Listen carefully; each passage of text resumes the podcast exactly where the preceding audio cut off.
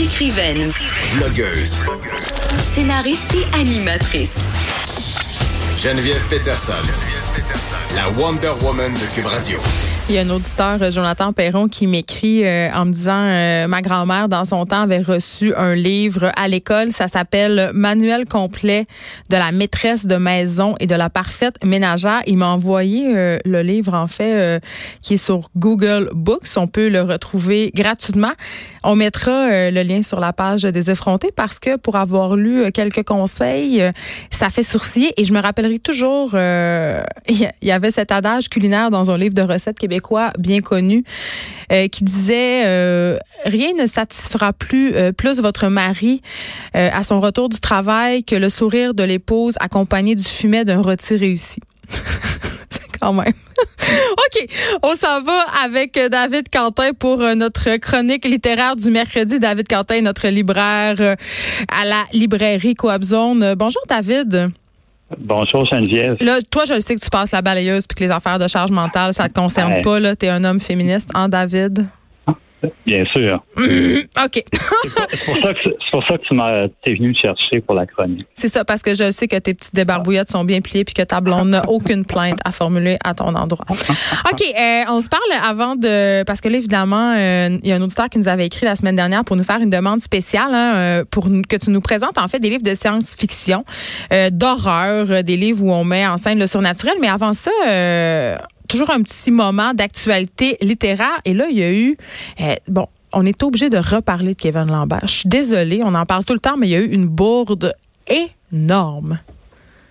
Ouais, la semaine dernière, euh, on se fiait, ben, en fait, c'est pas de notre faute, c'est Livre Hebdo qui est la, la référence euh, dans le domaine du livre en France et qui nous a annoncé qu'il faisait partie des finalistes pour mm. le prix Médicis au deuxième tour. Et c'était une erreur de leur part. Donc, tout le monde a repris la nouvelle. Et puis, on s'est, on s'est tous fait un peu avoir. Donc, quand ça est deux jours plus tard, Eliotrop au, Québec a mentionné. Sa maison d'édition. Oui, il y a eu une erreur, tout ça. On est désolé. Puis, euh, et tout. Mais euh, écoute, euh, il faut mentionner par ailleurs qu'il est toujours finaliste pour le prix Vepler, qui est un autre prix moins prestigieux, mais quand même, c'est un prix important en France. Donc, on va suivre ça. Donc, c'est pas terminé on aura sans doute d'autres nouvelles concernant le, désormais célèbre querelle de Kevin Lambert. mais quand même, imagine dans quel état devait être Kevin, parce que évidemment, être nominé pour le prix Médicis, faire la suite, l'autre liste, c'est quelque chose, puis là, de se faire dire c'est une erreur.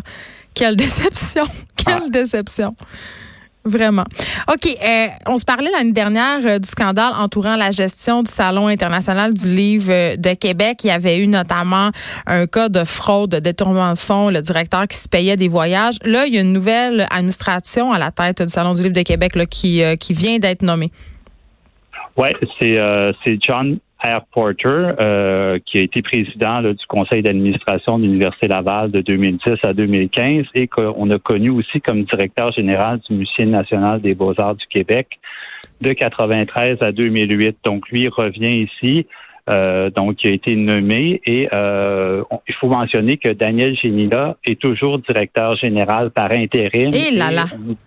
On, nous, promet un nouveau, un prochain directeur général sera nommé durant l'hiver 2020. Donc, oui, mais là, pendant euh, ce temps-là, est-ce qu'il continue à... Moi, ce que je comprends... Daniel Génila, qui est quand même soupçonné de détournement de fonds, on parle des milliers de dollars, là, continue en ce moment à officier, c'est ce que tu me dis? Non, non. Philippe Sauvageau, qui, lui a été pris dans la, la, tourmente de la mauvaise gestion. Lui a été remercié en juillet dernier. Là, c'est, fini là. Mais par la suite, Daniel Génina avait été invité pour être directeur général par intérim. Et là, donc, c'est John Porter qui a été nommé donc euh, président euh, à la tête du Salon du Livre de Québec et euh, donc, Daniel Gélina continue par intérim et le prochain directeur va être nommé à l'hiver 2020. Donc, on en saura sans doute plus euh, avec l'approche de la prochaine édition au printemps Salon du livre euh, de, euh, de Québec. OK, je suivais plus. C'était comme un épisode de Dynastie. Merci d'avoir euh, précisé. Est-ce que, j'ai une question pour toi, David Quentin. Est-ce que la direction ou le conseil d'administration d'un salon du livre important comme celui de Québec, c'est quand même un assez gros salon du livre, peut avoir un impact sur l'orientation que va prendre le salon? Jusqu'à quel point ils ont de l'influence sur ce qu'on pourra voir ou justement certaines thématiques? Ben, en fait, oui. Euh, c'est sûr qu'on consulte euh, le conseil d'administration. Au final, euh, on me disait que Monsieur Monsieur Sauvageau avait prenait souvent les, dernières décisions. C'était pas toujours évident de, passer par dessus. Mais maintenant, par rapport à la, dernière administration, il y a, il y a trois personnes du CA qui sont sur qui sont restées sur le CA et euh, donc des nouveaux des nouveaux visages qui vont apparaître au cours des, nouveaux membres. Donc euh, et on, verra. Moi j'attends de voir aussi la, la, programmation et tout ça. Donc j'ai Peut-être un vent de fraîcheur euh, qui sait sur le Salon du livre de Québec. OK, euh, passons à, tes suggestions. Euh, là, évidemment, la littérature de genre qui avait plutôt mauvaise presse avant. je crois que la popularité de séries de télé, là, honnêtement, comme Game of Thrones, Stranger Things, a beaucoup fait pour la littérature de genre. Ça a beaucoup, ça intéresse beaucoup le lectorat depuis longtemps, mais on dirait que c'est en train comme de regagner des lettres de, de noblesse. Pardon, c'est souvent un genre qui a été snobé hein, par l'intelligence littéraire, mais là, quand même, il se fait des bonnes affaires et tu voulais nous en présenter aujourd'hui. Tu nous as avoué la semaine passée quand même que c'était pas ta tasse de thé, mais pour nous, tu as fait l'effort de. Oui, mais en fait, tu m'as pris un peu au, dépourvu, puis je te disais, je suis pas un grand lecteur de science-fiction. Par contre, il y a un auteur de, science-fiction américain euh, que j'adore, qui s'appelle Philip K. Dick, hein, qui, a inspiré des films comme euh, Blade Runner, Minority Report, Total Recall. Lui, c'est vraiment un génie. Puis lorsque je l'ai découvert, euh, ça m'a ouvert un monde. Puis c'est vraiment un pilier. C'est un écrivain des années 60. Donc, ça, c'est un premier nom à, découvrir. Philippe K. Dick, c'est une référence ultime et euh, beaucoup des auteurs dont je vais te parler aujourd'hui sont inspirés de, lui pour, euh, pour construire de nouveaux univers. Donc oui, quand, quand l'auditeur nous a lancé un peu cette, ce défi-là de trouver, donc je me suis mis à fouiller dans ma pile parce que j'ai plein de piles de livres à lire chez moi, donc qui, m'attendent. Et il y a un, recueil de nouvelles, donc qui m'intriguait depuis un petit bout de temps, qui est sorti il y a quelques semaines, qui s'appelle Solitude mhm. euh, de, de Paige Cooper. Paige Cooper, c'est une anglo-montréalaise euh, originaire de l'Alberta. Et son livre est paru l'an dernier au Canada anglais, a été finaliste au prix du gouverneur général, au Giller Prize. Et là, c'est les éditions Boréal. Catherine Ego, qui a traduit euh, ce recueil de nouvelles-là. C'est un livre d'environ 250 pages et euh, donc 14 nouvelles. Pourquoi des nouvelles? Parce que dans le genre de la science-fiction, souvent les auteurs vont commencer par publier beaucoup en revue avant de se faire connaître. Oui, c'est vraiment, euh, c'est vrai que c'est une caractéristique du genre. Parce que d'ailleurs, un des auteurs les plus connus, les plus prolifiques euh, de ce genre littéraire-là, J.J. Ballard, tu sais, a beaucoup publié de recueils de nouvelles quand même. Là. Oui, puis il y a des auteurs à succès. au Québec, on pense à Anne Robillard, Elisabeth Von Arbour, Ariane, Ariane Chélina. C'est des gens qui vendent énormément de livres. Patrick Sénécal dans l'horreur. Mais, mais c'est pas ça que je voulais te parler. Euh, cette semaine. Je voulais plus qu'on fasse des, découvertes, des nouveaux noms. Mm-hmm. Donc, on commence avec Paige Cooper. Donc, le Zolitude, c'est quoi? Ben, c'est pas un mauvais jeu de mots en niveau. c'est ça, j'avais peur. Je t'assure, là.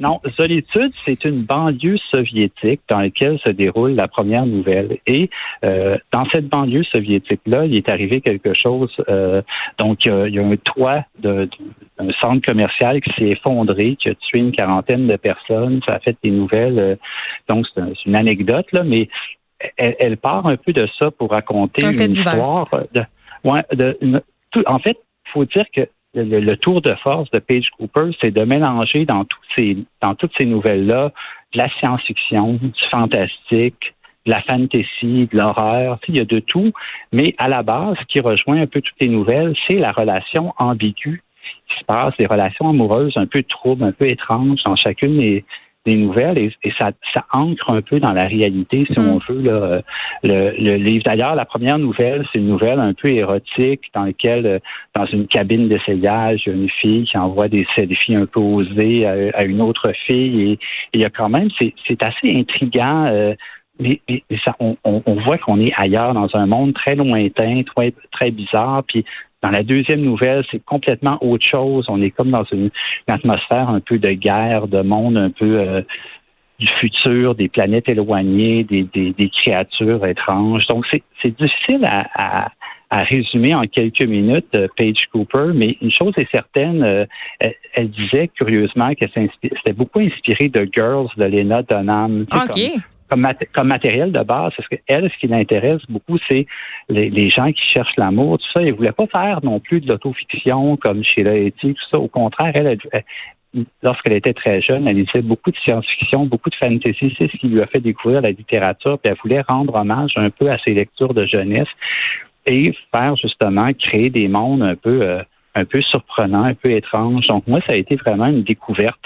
Euh, j'avais entendu parler de ce livre-là l'année dernière. Je la connais pas du tout. En anglais mais c'est son premier recueil de nouvelles euh, et c'est devenu euh, une, une, auteure très remarquée, surtout au Canada anglais. J'ai hâte de voir les réactions. Pour l'instant, on n'a pas entendu beaucoup parler, mais ça vaut vraiment la peine si vous voulez découvrir quelque chose de surprenant. Puis aussi, je On a souvent un préjugé euh, par rapport aux nouvelles, David Cantet. On, on l'a évoqué souvent dans cette chronique, mais il faut pas non, puis aussi, je me suis rappelé avec l'auditeur la semaine dernière qu'on avait parlé d'un recueil de nouvelles de David Clairson l'été dernier qui faisait intervenir aussi de l'étrange, du surnaturel. Mm. C'est un livre qui s'appelle Dormir sans tête. Puis même toi, je t'en parlais, puis je sentais que tu étais très sceptique. Tu disais, ouais, je sais pas. Mais non, au contraire, tu sais, euh, quand c'est bien fait, quand c'est réussi. Ben, de toute façon, quand c'est bien écrit, tu as envie de le lire. Et euh, avant que tu passes à ta prochaine suggestion, je vais y aller de la mienne. Je viens de terminer le livre Le patron d'Hugo Meunier. Et on n'en a pas beaucoup parlé euh, de cet aspect-là du livre, mais c'est un livre euh, fantastique. Donc, il y a un. Ah oui, oui, il y a comme il se passe de quoi de surnaturel dans ce livre-là. Donc, les amateurs de science-fiction pourraient y trouver leur compte. Je veux juste dire ça. Voilà. Bon, ben, retiens ça. J'adore quand tu nous fais des, petites suggestions parce qu'on n'a pas le temps de tout lire, donc ça, ça donne un petit bonus, comme on dit. Exactement. Euh, le deuxième. Le deuxième livre en vitesse, c'est La Tour de Babylone de Ted Chiang. Lui, c'est un Américain qui a publié dans Folio. Euh, c'est un recueil de nouvelles. C'est huit nouvelles qu'il a publiées entre 90 et 2002. Et les gens le connaissent peut-être parce que Denis Villeneuve, son film Arrival, est basé sur une de ces nouvelles qui s'appelle L'histoire de ta vie.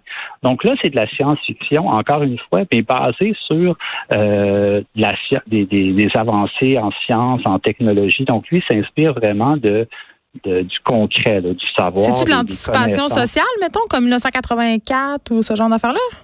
Non, c'est vraiment plus sur des connaissances scientifiques dans le monde scientifique qui se font et il s'inspire de ça, de recherches euh, très, très pratique. Et donc, c'est, oui, un côté anticipation, mais fondé sur des données scientifiques et des connaissances euh, très pragmatiques. Donc, euh, je te dirais que c'est un autre genre, vraiment, pour les gens qui veulent du, apprendre aussi euh, des choses en, lisant de la science-fiction, euh, euh, ça vaut la peine. Donc, La Tour de Babylone, c'est devenu un, classique et un peu grâce à Denis Villeneuve et son film. Mais ben oui, ça le fait revivre. Là, il nous reste une minute. Euh, David, tu avais un autre titre dont tu voulais nous parler. Oui, vite, vite, vite. Un livre qui s'appelle Vos voix ne nous atteindront plus de Julien Guy Bellan chez Eliotrope. C'est un livre qui est paru en début d'année. Écoute, c'est un roman québécois qui, juste un pitch, là, ça ressemble plus à une série sur Netflix ah, que euh, la littérature québécoise. Ça met en scène une fille qui se fait euh, voler son identité par une hackeuse. Ça se passe entre Montréal, C'est un épisode de Black Mirror et, et, Los Angeles. C'est vraiment déroutant comme écriture, comme style. Écoute, c'est vraiment à retenir. C'est dommage que je puisse pas parler plus longtemps, mais retenez ce nom-là. Julien Guibellan, c'est son premier livre. C'est paru l'hiver dernier. Mais qu'est-ce que tu as aimé, euh, qu'est-ce que tu aimé dans ce livre-là? Ben, c'est que ça ressemble à rien de ce que j'ai lu en, récemment en littérature québécoise. Puis, euh, il y a un côté vraiment anxiété, peur. Tu sais, tu un feeling un peu de paranoïa, de, théorie du complot. Oui, on n'a pas, euh, on n'a pas beaucoup de littérature de genre euh, ici quand même. Euh, bon, on, a, on a des grands maîtres comme Patrick Sénécal, Anne Robillard, mais en même temps, je pense que ça continue à être un genre un peu mal aimé, mais il faut pas. Il y a de la véritable littérature de genre. Merci beaucoup, David Quentin. On va mettre tes suggestions évidemment sur le site web, pardon, pas le site web, la page Facebook des effrontés. Et si on te suit sur Instagram, de toute façon, tu les partages toujours. C'est déjà tout pour nous. On se retrouve demain. Mario Dumont suit dans quelques instants.